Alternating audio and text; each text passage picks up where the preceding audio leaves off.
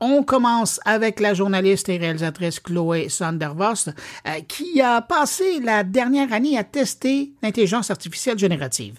Mais elle a vraiment tout testé. Utiliser des intelligences artificielles génératives pour écrire des textes, pour générer des images, de la vidéo, traduire des voix, créer de la musique. Chaque semaine, quelquefois même plusieurs fois par semaine, je l'ai vu publier sur TikTok, sur X, ses tests et ses conseils. Et je me suis dit que ce serait vraiment la meilleure personne pour faire le point sur euh, ces applications, ces outils qui carburent à l'intelligence artificielle et qui sont apparus dans la dernière année. Tiens, puis peut-être en profiter aussi pour parler de sa vision de l'année 2023 dans le monde de la technologie. Bonjour Chloé Sandervost. Bonjour Bruno. D'abord, on va parler d'intelligence artificielle qui est vraiment une grosse force chez toi. Là.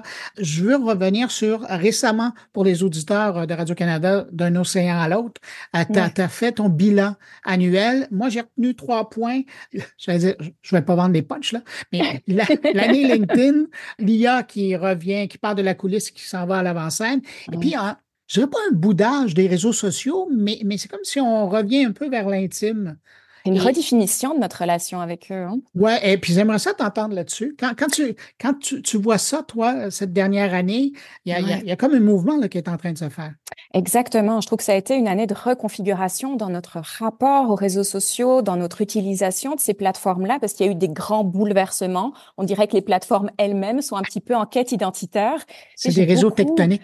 Oui, c'est bien dit. J'ai beaucoup aimé euh, une expression qui était euh, publiée dans Wired qui disait c'est un peu la crise du quart de siècle des médias sociaux. Si c'est quelque chose qui existe, on, on dirait qu'on est là-dedans.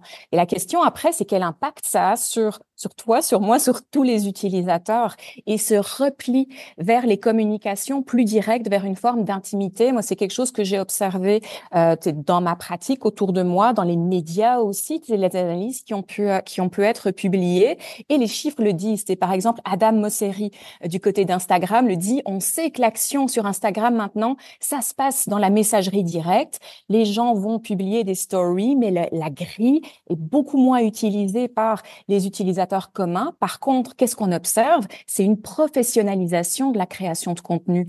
Donc, ces fils vont davantage être occupés par des personnes qui ont vraiment développé une expertise dans la création de publications, finalement.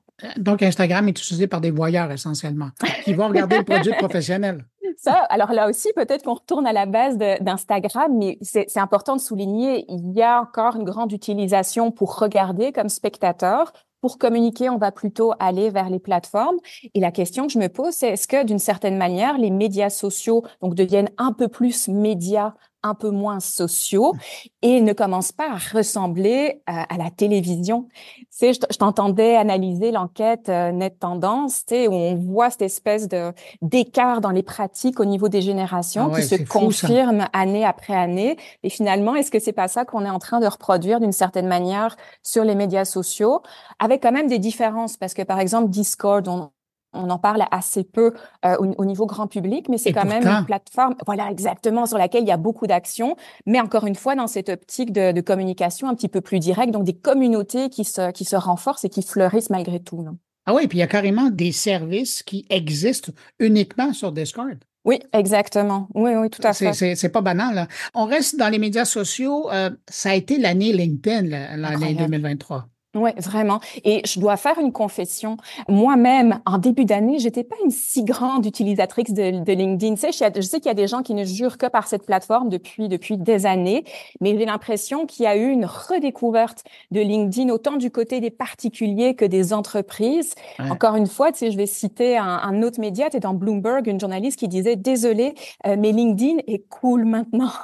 Parce qu'en fait, on voit une utilisation, oui, dans le milieu professionnel, mais aussi un peu transgénérationnel de gens qui vont chercher autre chose là-bas. Alors la question justement, c'est qu'est-ce qu'on va chercher? Euh, Je pense qu'on va chercher une forme de stabilité. C'est quand tu vois Twitter qui devient X, il y a encore une fois dans cette espèce de métamorphose, euh, les algorithmes de toutes les plateformes de méta qui tournent un peu à l'envers, tu dans cette compétition euh, qui s'intensifie, notamment vis-à-vis de TikTok. LinkedIn, on mise plutôt sur une certaine stabilité. Oui, il y a des changements, mais quelque part, ça devient une valeur sûre. On peut continuer à partager du contenu d'actualité. Ça, c'est quand même intéressant pour les personnes qui sont au Canada. Tu sais, je peux pas être contre ça. Euh, on publie aussi avec notre identité réelle. Parce qu'on va chercher aussi des bénéfices réels dans notre réseautage, dans le milieu du travail. Et ce que je trouve assez fascinant à observer, c'est LinkedIn qui est peut-être en train de devenir un genre de réseau de la connaissance.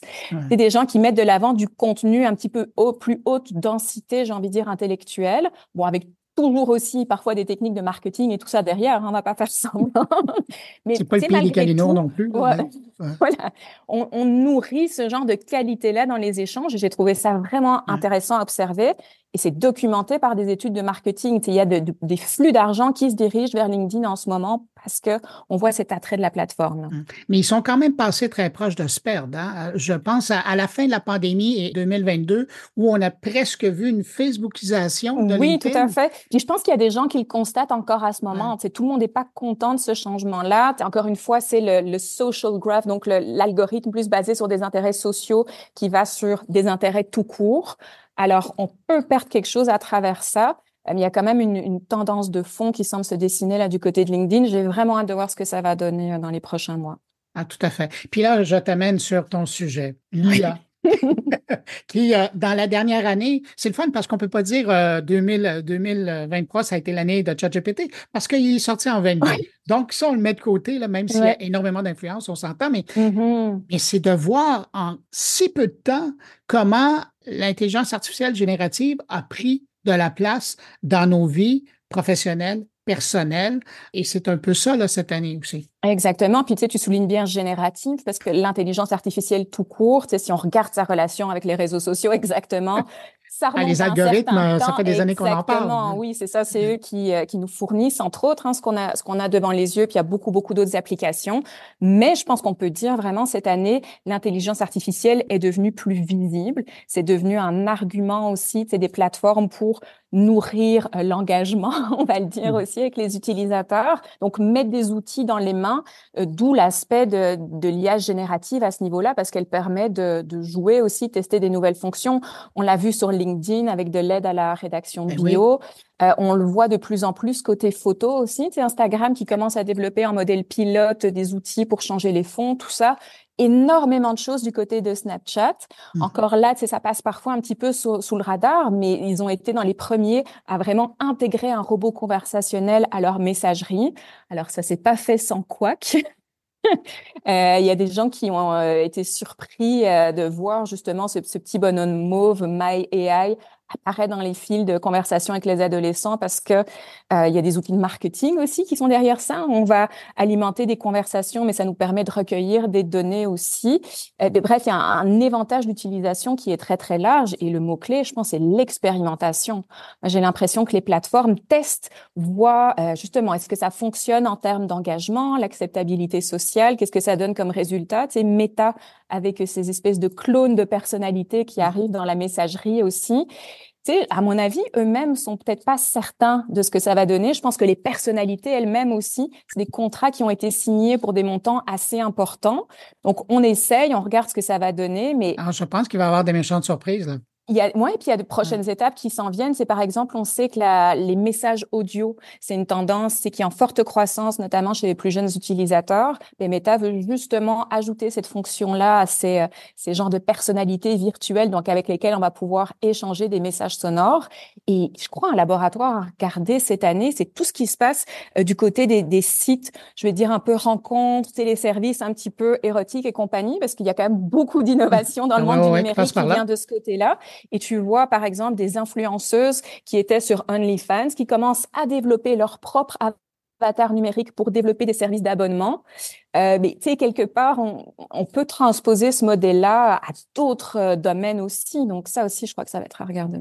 Mais c'est tellement important de regarder du côté de l'industrie pour adultes parce que l'innovation, elle se fait souvent là. Ça, touche à tout, mais dans le domaine de l'IA, on le voit beaucoup c'est pour le meilleur et le pire. Et le pire. Je crois qu'il faut pouvoir le regarder en suspendant un peu le jugement, en disant comment évoluent les pratiques, puis quel genre de, de conclusion, quel genre de piste aussi ça peut nous indiquer. Là. Euh, Chloé, euh, c'est intéressant parce que tu mentionnais les, gros joueurs, mais je mm-hmm. sais que toi, ce qui t'intéresse beaucoup, c'est l'écosystème autour. Je pense au Agent, au Rask, au Eleven Lab. Ça, c'est tous des joueurs qui, euh, il y a un an, là, ils n'étaient pas sur notre radar. Et là, maintenant, ils dominent chacun dans, leur domaine. Et justement, puis là, on est dans le bel exemple de l'intelligence artificielle générative, hors des gros joueurs qui permettent à des créateurs, puis aussi à des kidam, de, de, de créer de, du contenu. Oui, en fait, je trouve qu'on voit vraiment un foisonnement. Et moi, j'ai un peu l'image d'une jungle, tu as une biodiversité qui est très, très, très vivante. Alors, quand on avance dans la jungle, on peut, on peut faire des belles rencontres, on peut tomber dans des pièges aussi. Mais la manière pour moi de s'approcher ça, c'est justement d'aller mettre les mains dedans, c'est d'aller tester ces outils. Tu mentionnais Agent, c'est une plateforme qui a vraiment le vent dans les voiles, mm-hmm. qui propose en fait la création euh, quasiment instantanée d'avatars numériques. Euh, et moi, à la base, je viens du monde de l'audio, la radio.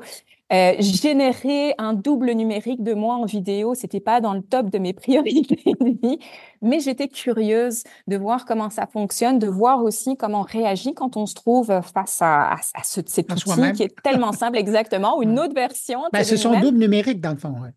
De voir comment le public aussi réagit. Moi, en publiant ça après sur TikTok, puis en poursuivant les conversations avec le, le public là-bas, ça permet de voir comment euh, justement notre, notre, réflexion elle évolue par rapport à ça, parce que tout, tout n'est pas encore écrit. Euh, et effectivement, on voit toutes ces initiatives. Agent, tu mentionnes Eleven Labs pour la voix. Écoute, il y en a tellement, tellement.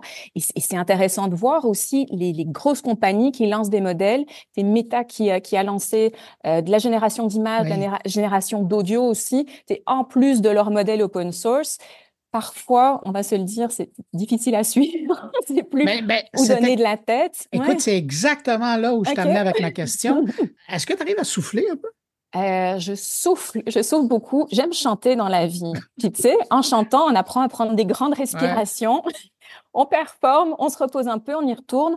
Euh, mais tu sais, j'ai l'impression que c'est mes réflexes à la base aussi. Tu sais, je suis rentrée à, Radio Canada comme journaliste et à l'information. On a cette espèce de j'ai envie de dire d'instinct, tu sais, qui monte parfois quand il y a, tu, tu vois quelque chose passer, ça t'appelle, tu as envie de creuser un petit peu l'histoire. Il y a tellement ça qui se passe en ce moment dans, dans le domaine de l'intelligence artificielle. Puis je trouve qu'il y a un besoin, euh, puis je le dis vraiment très, très, très humblement, mais un besoin d'éclairer les discussions. On a besoin de perspectives différentes parce qu'il y a des enjeux politiques, il y a des enjeux économiques, des enjeux sociaux. Moi, j'ai un background en philosophie. Fait que, on dirait que tout ça, ça, ça se rejoint justement pour essayer de voir, OK, si on met les mains dans ces outils, qu'est-ce qu'on apprend? Le public, quelles sont les questions qui se posent en ce moment? Et, et c'est vrai, confession, c'est parfois difficile de dormir. Euh, mais euh, on a des journées passionnantes. on, a parlé de différents outils qui sont là, qui, ont fait la, qui ont fait la nouvelle et, qui servent à des gens. As-tu l'impression que le dernier truc qui est sorti là, en décembre, euh, Channel One AI, mm-hmm. qui va être le, futur, tu en as parlé, j'en ai parlé. Est-ce que quelque part, ça cristallise pas justement tout ce qui est maintenant possible d'être fait au niveau de l'IA générative et que c'était comme la prochaine étape dans le monde de l'information? Ben, je pense que leur, démonstration, elle a été impressionnante pour plusieurs personnes exactement pour cette raison-là. Ils ont comme pris tous les fils, ils les ont attachés ensemble pour créer un produit et on devine que derrière, il y a un modèle d'affaires. Donc, c'est vraiment une conception de la production euh, d'informations avec l'intelligence artificielle. Moi, c'est la première fois que j'ai entendu le mot AI native dans un contexte d'information. Tu sais, on parlait beaucoup des digital natives. Ah oui, ah oui. Et là, je dis pas que c'est la première fois qu'il a été utilisé, mais pour moi, je me suis dit, OK, on, a effectivement un prototype de modèle. Après, tu le sais, Bruno, quand euh, il y a des démos, il faut toujours garder une bonne dose de scepticisme. Hein, on a eu des beaux exemples encore cette année. Il faut voir comment ça se déploie concrètement. Mais, mais sauf que dans leur cas, tout ce qu'on voit peut se faire.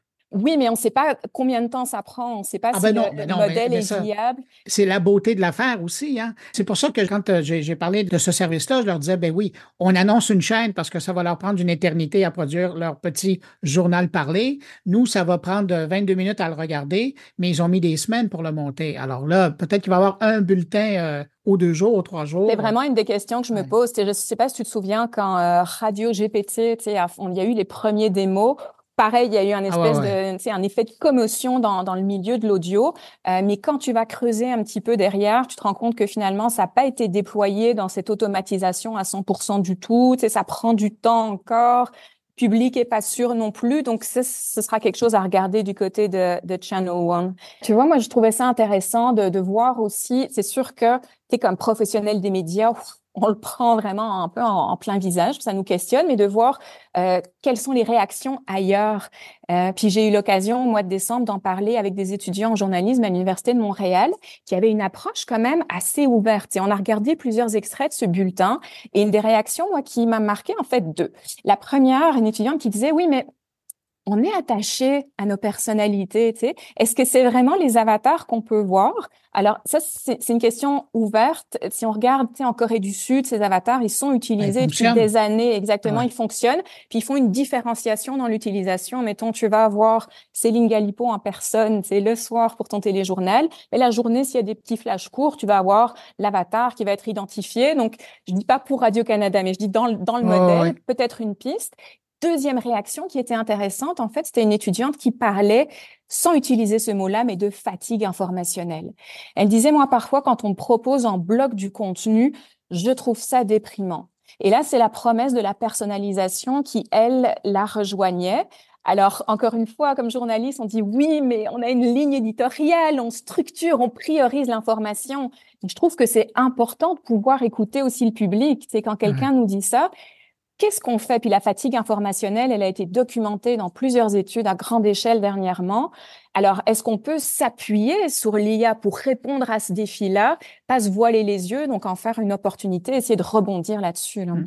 Mais, mais tu sais, la personnalisation de l'information, ça fait longtemps que ça mmh existe et pas dans le monde numérique. Alors, mmh regarde les, les, médias imprimés, hein, ils ont appris rapidement qu'il y avait une section sport, il y avait le cahier finance, il y avait le cahier actualité et il y avait des cahiers qui étaient boudés par certains, puis d'autres, euh, c'était les premiers sur lesquels ils, sautaient. Mais effectivement, là, on est dans un contexte en plus où on est bombardé de, de tout partout.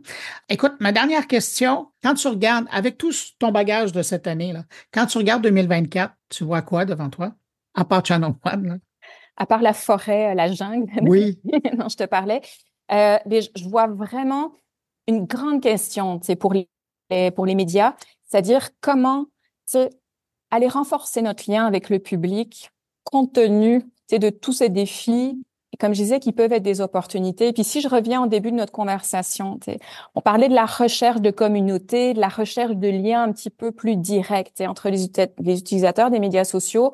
Encore une fois, ça fait des années qu'il y a certains médias qui font des expériences avec des services de messagerie, mais est-ce qu'on peut trouver d'autres façons de nourrir la, conversation directe pour répondre aux besoins du, du public? Euh, Il y a une question qui va peut-être être douloureuse à se poser, mais c'est celle de la quantité de la production d'informations. Et je pense que l'IA générative nous met un peu en face de ça aussi, Channel One ou d'autres, tu sais, on peut rendre ça tellement massif. Là, tu sais, une fois que les tuyaux sont ouverts, une fois que le, le modèle est développé, tu peux inonder le marché dans plusieurs langues, tu es allé beaucoup plus loin dans la personnalisation. Et qu'à partir de là, qu'est-ce qui fait la valeur de, de ton offre, du contenu que tu vas aller offrir? Une grande, grande, Et c'est pas réglé, ça. Non. C'est pas réglé, mais, euh, mais, mais, je pense qu'elle se pose avec encore plus d'acuité. Là. Bon, ben on va en Plus des questions que des réponses. Hein? non, non, mais c'est bon. Ben oui, je vois la journaliste qui est là.